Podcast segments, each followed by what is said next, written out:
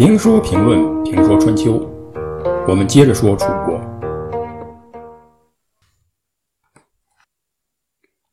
平定内乱，楚庄王宴请功臣，无酒不成宴。楚庄王宴赐群臣，就需要喝酒。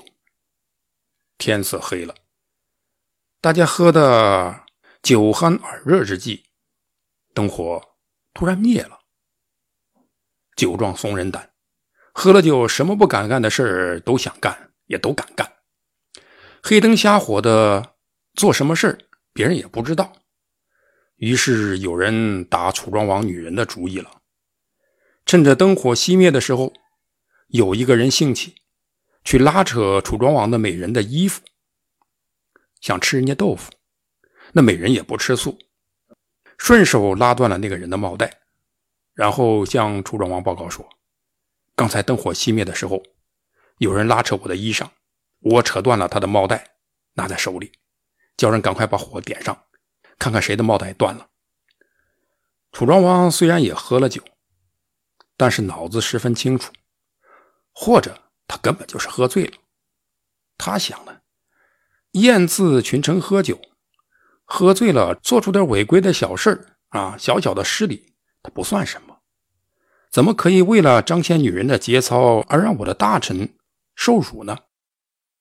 于是传令说：“今晚同我一起喝酒，不断掉自己的帽带，就不算尽兴。”宴席上有一百多人，大家都把自己的帽带拉断，然后楚庄王才让人把火点上。于是大家十分尽兴的喝酒。高兴的离席散去。过了三年，晋国和楚国交战，楚庄王发现有位大臣总是在前面冲锋陷阵，五度交锋，五度奋勇作战，带头击退了敌人，最后使这个战争呢获得了胜利。楚庄王非常惊讶，问他说：“我的德行浅薄。”仔细想了一下，也不曾优待过你，你为什么毫不犹豫的为我出生入死到这样的地步呢？啊，你完全可以悠着点楚庄王不明白，这是为什么呢？前面我们谈到过，中国是一个讲报恩的社会，国王也是这样。虽然是国王，如果没有恩惠给别人。别人一样不会为你卖命。在这里，西方人的那套权利义务或者社会责任说，不能说不管用，但基本上处在不重要的地位。在中国，你要用百姓，必须施恩于百姓，给大家带来好处。你想用一个人，必须施恩于这个人，或者同他结成亲缘关系，或者干脆认他做义子，或者。拜把子成兄弟，施恩给他，给他带来好处，让他想不回报都不可能。因为在这个环境里，知恩不报那就是白眼狼，是人人除之而后快的。因此，知恩不报的人很难在这个社会上混。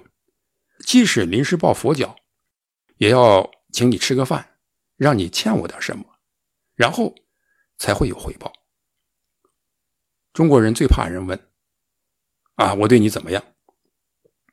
问这话的人一定是曾经施恩于你，而这样问一定是等着您或者希望您回报，而且您必须回报，甚至冒着坐牢杀头的危险。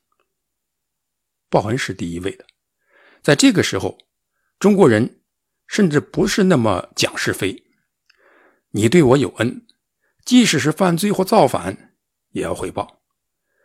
对一方的百姓有恩，即使是贪官，对这一方的百姓来说，他也是好官。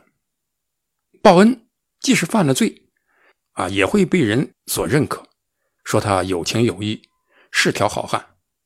如果是报父母的恩、上司的恩，那就更有可能被树成典范。前面我们说到的那个喝酒。想占楚庄王女人的便宜，那个人欺负了楚庄王的女人，楚庄王既往不咎，这是多么大的恩！楚庄王没想到，但那个人呢，不能不回报，因此他才拼死的为楚庄王卖命，就像前面提到的秦穆公赦免的农民一样。与前面的秦穆公一样，楚庄王也不知道这家伙为何如此卖命。这个拼命冲锋的人，就是曾经想占楚庄王女人便宜的那个人。楚庄王问他，他必须回答。就说：“我本就该死，我就是那天晚上帽带断了的那个人。从前喝酒失去了礼节，君王您隐忍而不诛杀我，我始终不敢因为君王您的宽容而不加以报答，常常希望自己呢能够肝脑涂地，用项上的人头，用脖颈上的热血溅到敌人身上。我盼望这一天已经很久了。”身居高位的人需要有许多品德，其中宽容大度就是一个。齐桓公有，晋文公有，秦穆公有，楚庄王也有。对于部下的适度宽容，更有利于自己的事业。实际上，身居高位的人很多情况下心眼是很小的，是不敢也不能得罪的，而且他们大多数是记仇和有仇必报的。如果遇到了齐桓公、秦穆公等，那是人的幸运；如果遇到不宽容的上司，也不要觉得不幸，因为大多数人都是这样。但其中倒是有一些为了大局可以灵活的、有选择的不计前嫌，这样就显示出春秋时期这些霸主的难能可贵了。齐桓公为了霸业，可以重用用箭射杀自己的管仲。这非一般人所能为，天下能人多了去了，为什么非要你管仲？就是杀了也没有人会说什么。但齐桓公就是忍了，不仅忍了，而且此后又是如此信任管仲，言听计从。从宽容方面，他真是一个好榜样。晋文公看起来好像没有齐桓公那样的度量。又是灭曹国，又是毒死魏成功，对不礼遇他的郑国更是耿耿于怀，派兵绞杀，看起来有点不地道，有点狠。但是在大目标面前，他也会泯灭个人的恩怨，比如那个宦官伯狄两次追杀他，甚至砍掉了他的衣袖。他本来是要对付这个小人物的，但他却又以礼相待，接见了他。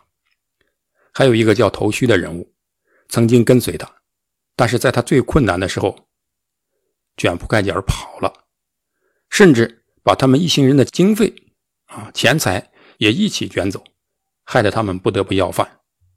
这样的人，晋文公一样接见了，而李煜这两个小人物却安定了晋国的大社会。秦穆公也一样，农民不小心杀了他的马。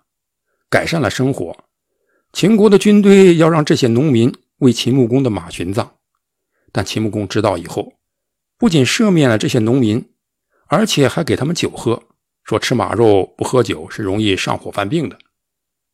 我们不知道这些农民是怎样的感动，只知道在此后的秦晋韩元之战中，这些人拼了性命冲入敌阵，去解救处在危机之中的秦穆公。不仅使他转危为安，而且还俘获了晋惠公。秦穆公的宽容指数也是相当高的。齐桓公因为宽容获得了旷世的奇才，晋文公因为宽容躲过了一场灾难，稳定了混乱的局面。秦穆公因为宽容，在战争的紧急关头收获了意外的支持。楚庄王因为宽容。得到了部下的拼死相报，因此，宽容是身居高位人的好品质，也是难得而可遇不可求的品质。